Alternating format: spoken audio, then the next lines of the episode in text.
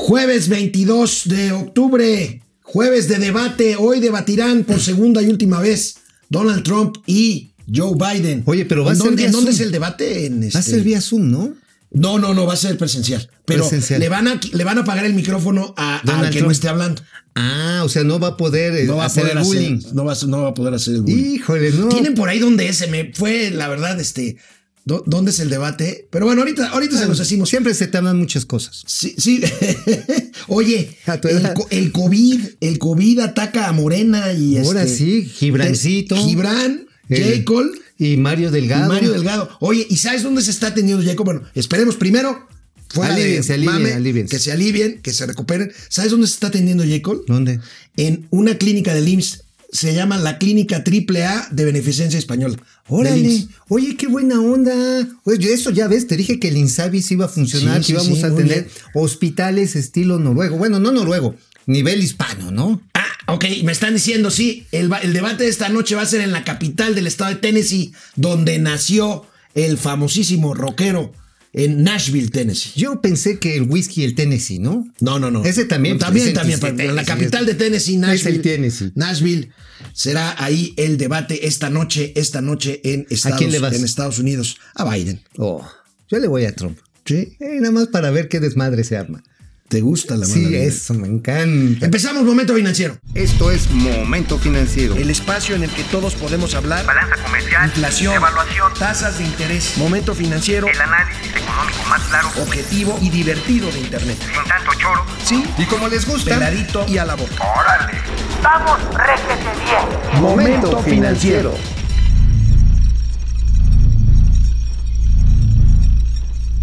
Bueno, pues un tema, un tema que hemos abordado aquí, amigo, la seguridad para la inversión. Fíjate que una buena y una mala. La buena, primero. Eh, ayer la Suprema Corte de Justicia de la Nación invalidó, suspendió pues eh, el famoso decreto Nale.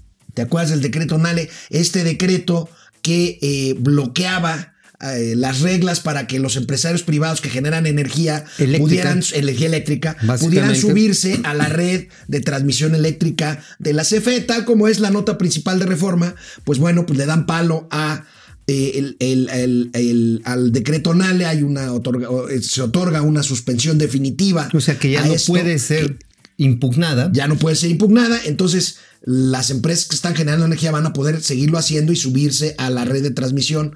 Pero bueno, esto tiene que ver porque esto sería una buena noticia. Sería una, pero ojo, o sea, el decreto NALE solamente es una parte de los lineamientos de política energética que se emitieron en julio pasado y que ya entraron en vigor Ok. a través de un decreto. Es correcto. Ahora, esto sería, solamente es una insisto, parte. esto sería una buena noticia, pero pues hay otras malas noticias. Ahorita vamos a ver qué es lo que dijo el presidente López Obrador. ¿Por qué? Porque Iberdrola, como Mauricio Flores lo había adelantado, tanto en su columna periodística como aquí en Momento Financiero, Iberdrola amagó ayer con no emprender nuevas inversiones en México si el gobierno no garantiza condiciones de A certidumbre. ver, aquí nada más para recordarles, no fue así que de repente los directivos de Iberdrola amanecieran muy gallitos. No, lo que pasa está en que hay todo un intento por parte de la Comisión Federal de Electricidad de quedarse con sus estaciones de generación, su red. Ahora, hay que recordar... Se las quiere comprar, pero a la mala, ¿no? O sea, a la, A la mala, mala, de sí. apretarlos y comprarles barato. sí. Oye, mira, tienes un adeudo con el SAT, mira que tienes este Ahí te pendiente voy- con ahí el te voy seguro cobrando a lo social. chino. Ajá. ¿Y qué crees?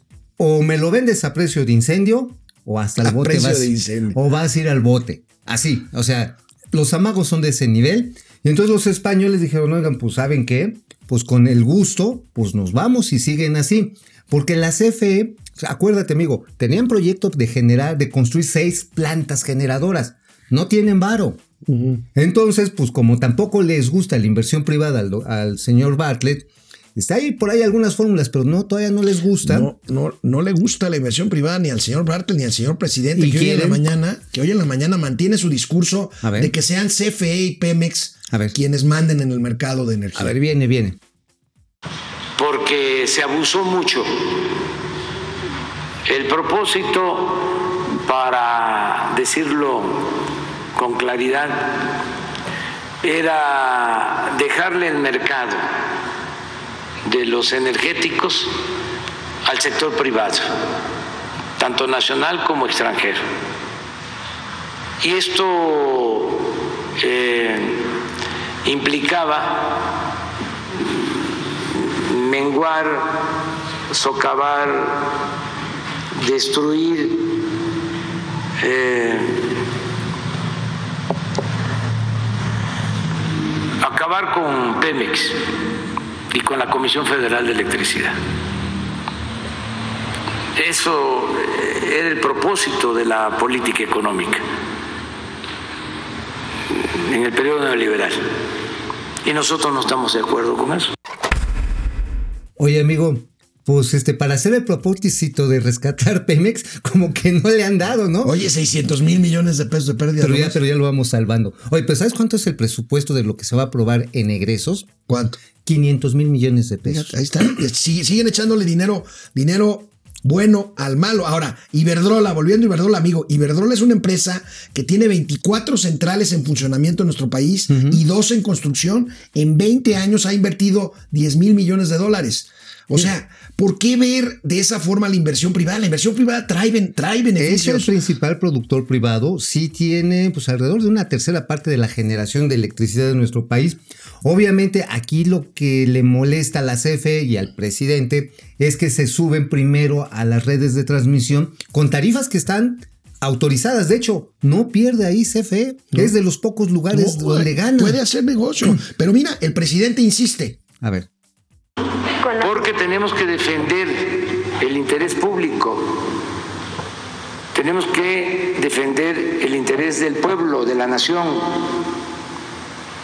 A nosotros no nos interesan los negocios privados, nos interesan los negocios públicos. O para no ser tan tajante. Los únicos negocios a los que se les debe de dar toda la atención es a los negocios públicos, porque nosotros somos servidores públicos. El gobierno no es un comité al servicio de grupos privados, particulares, de corporaciones, de bancos, de empresas. El gobierno está al servicio del pueblo, de todos los mexicanos. Oye, ¿qué no los particulares son los que generan los impuestos que se le pagan a los servidores públicos? Así es. Digo, perdónenos, pero discúlpenos, señor presidente. Nosotros somos los patrones. Y los privados generan la riqueza. Sí, el gobierno tiene que administrar y servirle a todos. Seguimos con este tema después de una pausa. Canal 43 de Easy de lunes a viernes. Canal 43. Ya 76. se te fue la onda, ya. Estoy- estoy- El estoy Alzheimer mal. Regresamos. te jodido.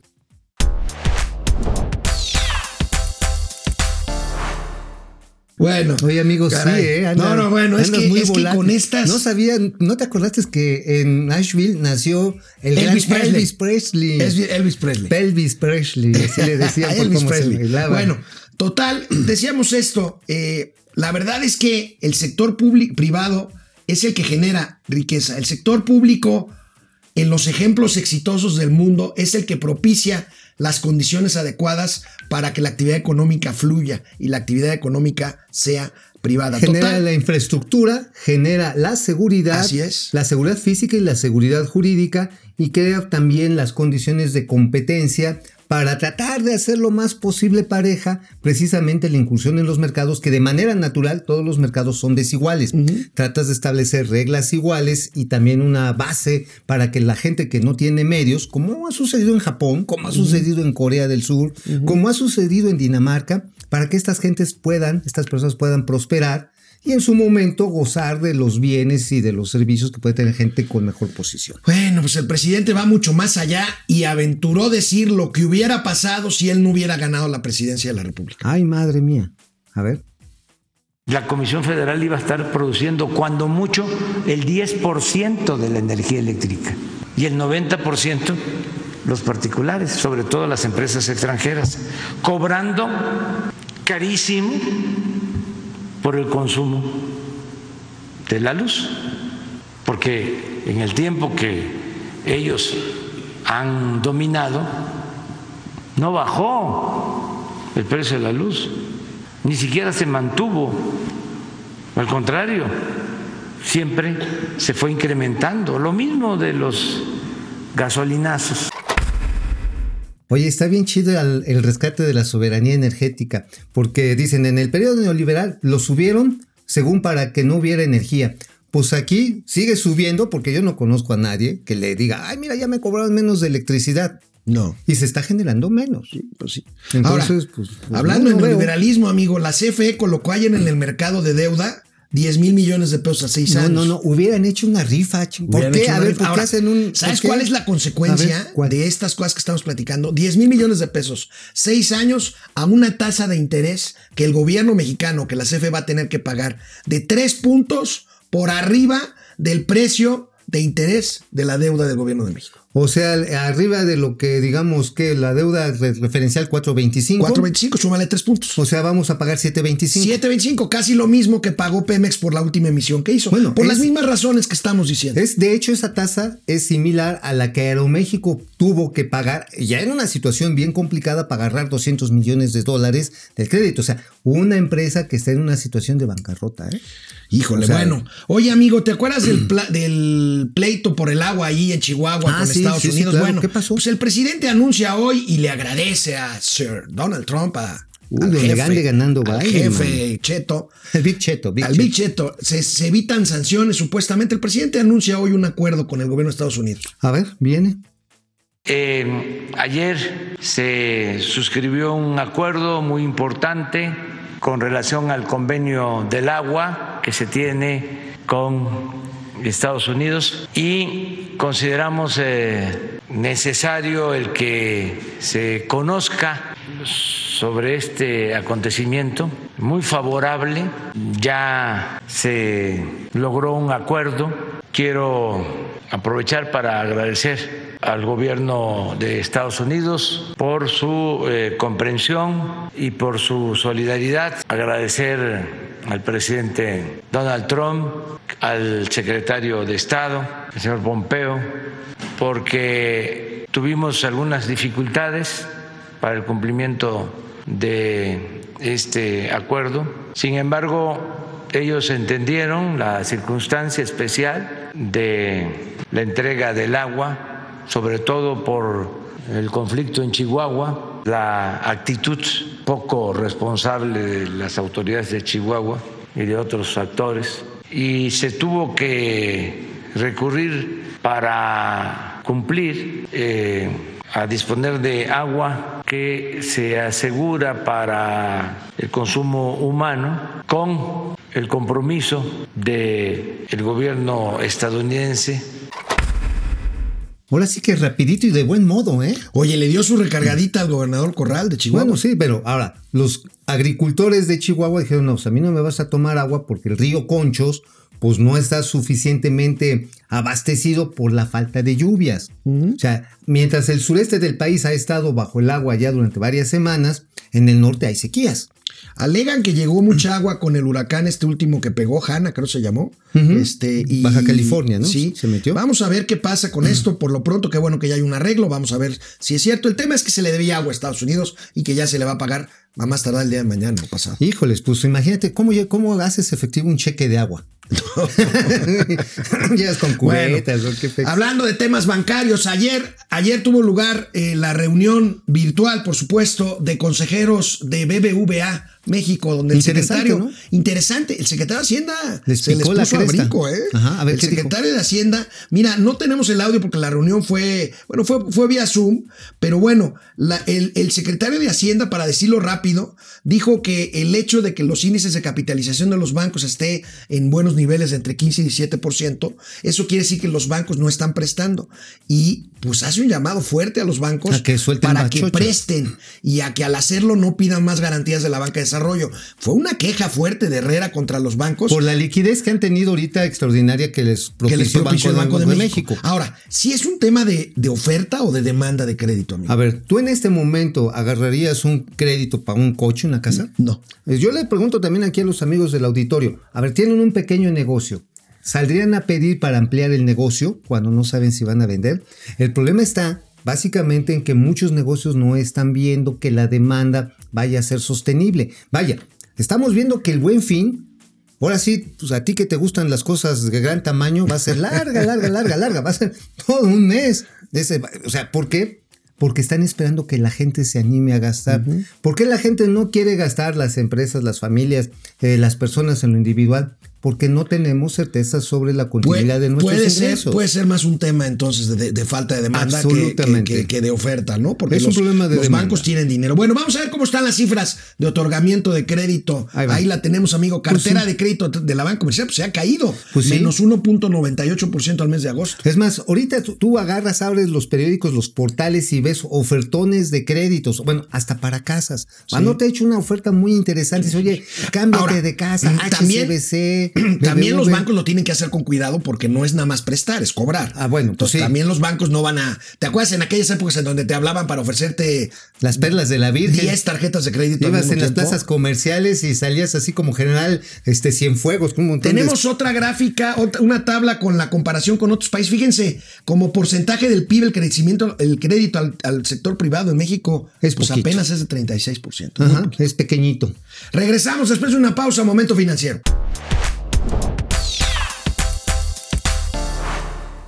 Oye, amigo. Mande. ¿Sí sabes qué es Canal 76? Canal 76 de Easy de lunes a viernes 4 de la tarde. Ayer en ausencia de Mauricio Flores pasamos un triste, un triste video de lo que hubiera sido el aeropuerto que no fue. Ay. Porque entre ayer y hoy se hubiera inaugurado la primera, La etapa, primera etapa, de este sí. aeropuerto. Bueno, pues ¿qué les cuento? Mauricio Flores hoy se refiere a eso en su columna. No nos pusimos de acuerdo, pero aquí vemos la columna de Mauricio Flores. Ay, sí. El tiempo, ¿cómo conjugas, cómo, cómo conjugas el tiempo pretérito plus perfecto? No sé qué madre Ajá, ahí. sub- del subjuntivo es hubiese, Hubiese. hubiera, eh, habría. Es decir, en otras palabras, el tiempo plus pretérito perfecto de los tarugos. O sea, sí, sí, o sea, es cuando crees que puedes cambiar el pasado para cambiar el futuro. El caso es que no hay aeropuerto. No hay y amigo. ¿qué datos tienes de lo que hubiera sido este Mira, aeropuerto? fíjate, no hubiera estado al 100% en la primera etapa, pero se calcula que hubiera estado al 90%. El tren que iba a conectar, iba a conectar lo que va de observatorio a este nuevo aeropuerto sobre viaducto, llevaría un avance del 40% según los- la- los- las proyecciones de obra. Y hubiese empezado a dar servicio, servicio pues, a 70 millones de personas. A ver, decían, es que es un negocio privado. No, le hubiera dejado a este gobierno, a este de Andrés Manuel López Obrador, nada más por la tarifa única aeroportuaria, de esta cantidad inmensa de gente que viene. Ese dinero que ya no le llega a las arcas nacionales, la ILTUA, ¿por qué? Porque con ese están pagando lo que debieron por haber cancelado el aeropuerto. Exactamente, eran 48 mil millones de pesos anuales libres de polvo y paja. Más los fees y las comisiones por los locales comerciales. Ajá, iba, ya iba a estar en construcción Ciudad Aeropuerto y dijeron, no, es que hay harta corrupción, compraron los terrenos de afuera. Así llegó Javier Jiménez Espriu. ¿Sabes quién fue el rajón? No, no quiero decir porque este, el señor Murrieta se me va a enojar. El subsecretario Murrieta, yo no lo dije, ¿eh? pero creo que es lo que dicen eh, en los pasillos del tricolor. Que dijo, no, es que sí, Peña Nieto, Bebé y sus cuates compraron terrenos alrededor. Bueno, si los hubieran comprado arriba de un cerro, era muy su problema. Yo les ¿eh? quiero decir algo. Hoy leí una nota en el periódico de que la SCT ya reconoció que no encontró una sola prueba evidente, clara, de corrupción en el proyecto del aeropuerto No internacional de la. A ver, las licitaciones fueron vistas así, absolutamente. Algo que no se ha visto en el aeropuerto de Santa Fantasía, ¿eh? Pues no, bueno, vamos a ver, depredador mercenario. Depre. ¿Cómo estás, Depre? Mi punto es que como usuarios de los servicios de conexiones de celular e internet, nosotros pagaremos ese IVA e, y impuesto al ¿sí? Ajá, sí, el aumento, eh, los derechos que le aumentaron sí. 6.7%. Víctor Manuel Sapien, saludos desde Pénjamo, Damián Hernández desde Saludo. Pachuca, Pepe Almazán, jovenazos, gracias Pepe, que te toma chavales, Hombre. dice Francisco Hombre, Guerra. pues, ¿Sabrán gracias. más o menos cuánto representará en aumento a los usuarios finales los servicios de telefonía fija e internet? Lo acabas de decir. Sí, 6.7%, digo, no se lo va a comer la compañía o va a disminuir sus inversiones de cobertura. Marco Reyes, ¿por qué les dio COVID a los chairos? ¿Por corruptos, por rateros o por mentirosos? Pues yo creo que por no guardar la sana distancia. ¿O por besarse? Oye, sí, ¿te imaginas darle un besito a ya. Uy, así, así lo cortas a ver, gordito, venga. Jorge, Jorge Paniagua. Miguel Ángel Méndez Oliva, un gusto, gracias Miguel, igualmente Marco Reyes, ya paguen el internet que se cae seguido la transmisión, Sí, vamos a pasar ese dato a la gerencia, Moju, Moju Bytes, en cuanto llegó su régimen y la pandemia nos subió el costo de la electricidad. Pues sí, a ver, dice, no, es que no han, sub- no han subido las tarifas. Sí, sí han subido. Jacob Frías, hoy el tío Mau amaneció bravo. Eso sí, desayuné caldo de pollo y gallo. Jorge Paniagua, el sector privado también se forma de mexicanos. Pues sí, es lo que Excelente punto, Jorge. Claro Así que sí. es, y somos los que pagamos Raúl impuestos. Peña, ¿cómo va a resolver AMLO el cóctel que tiene en las manos? Seguridad, ejército, falta de ingresos, crisis económica y su partido despedazándose. Con, sí, un, con un detente. y, con, y con COVID. No, con un detente, con un Con un detente. y con COVID. Y insistimos, le deseamos recuperación a Gibran, Oye. a Jacob y a Mario. ¿Ya sabes también con qué lo va a solucionar? Adivinando cómo va a quedar la serie mundial.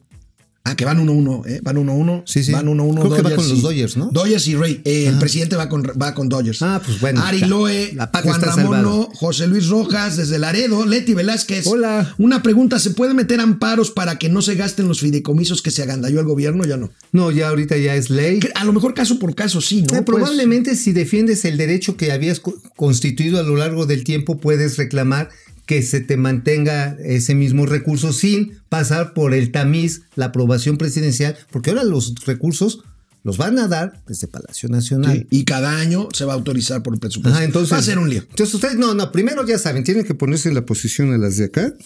Y Poninas dijo popochas y ahí va su bar. Fernando Antunes, Enrique Herdes, Rogelio desde Xochimilco, gracias. Javier Piñón, Leoín. Vengan las noticias financieras digeridas para gente común y corriente. De eso se trata. Muchas Eso es, gracias. muchas gracias. Alma Resinas, los veo con ala alegría. Muchas gracias. Yo te leo con gran alegría, Alma. Rocío Gracias, González, gracias. Jorge García desde Saltillo, Jesús Sánchez desde Sun City, California. Sun City, órale. ¿Qué hay de que Pío ya declaró ante la fiscalía? Ya declaró, nada más Sí, que ya. no sabemos qué. Sí, no, pues ahora sí no sabemos Y, ni y qué. además eh, declaró y demandó a Loret, lo, que es- lo cual me parece Loret. un des- que lo metan al bote por 12 años. O sea, a Bueno. ver, ¿por qué anda viendo mis chingaderas? No se vale. O sea, Tenemos una pregunta en Facebook, a, A ver, ver. si nos ayudan a contestarla. Ya, ya van varios que están ahí metidos. ¿Son justos los reveses legales a Rocío Ali? Sí, los privados deben invertir en energía 91%. No, ella busca la soberanía energética 9%. 9%. Bueno, pues vamos a ver inflación. A ver, hoy, viene. hoy INEGI, INEGI reporta inflación, sigue presionando el índice nacional de precios al consumidor, aumenta 0.54%, anual 4.09%. Amigo, está presionadona. Vamos a ver el cuadro. a ver, viene ahí, van a ver cómo los precios. No quiere decir que esté aumentando nada más este ritmo, significa que sigue, sigue presionando el cambio de los precios, 4.09%. Y bueno, vean ustedes eh, los alimentos, el no subyacente, los que no están influenciados por los precios del sector público, 15% frutas y verdura. Amigo, la verdura te va a salir más cara.